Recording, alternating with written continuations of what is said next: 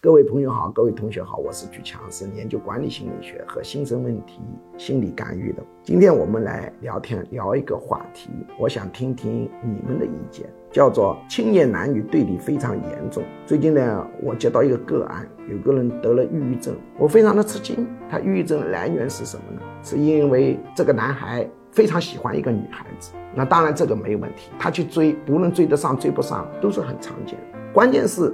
这个女孩子提出来以后绝对不能养孩子，这个也听得不稀奇。但是在一部分女孩心里中，这男人呢不是一个好东西。他说啊，你要跟我谈恋爱可以的，你呢要拿出实际行动表忠心，就是要结扎，这是他的一个刺激源，导致他抑郁的一个原因。当然，事实上，抑郁症不能简单的理解为这件事导致，只能说它是一个导火线。所以我就非常吃惊。我的一般观点是认为。年轻人流行的东西终将会成为主流价值观，不要去判断对错，你只有适应。我就是比较难于这个保持一点心理波动都没有。我吃惊，我是我说明我是一个正常的人，但是我并不是说对新生事物不接纳，我接纳也会有一个吃惊的过程啊。那么这种现象是不是个案呢？我到网上一查，发现还不是个案，也就是说这种例子已经蛮多了。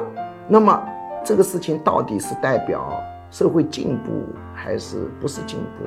不晓得你们怎么看这个？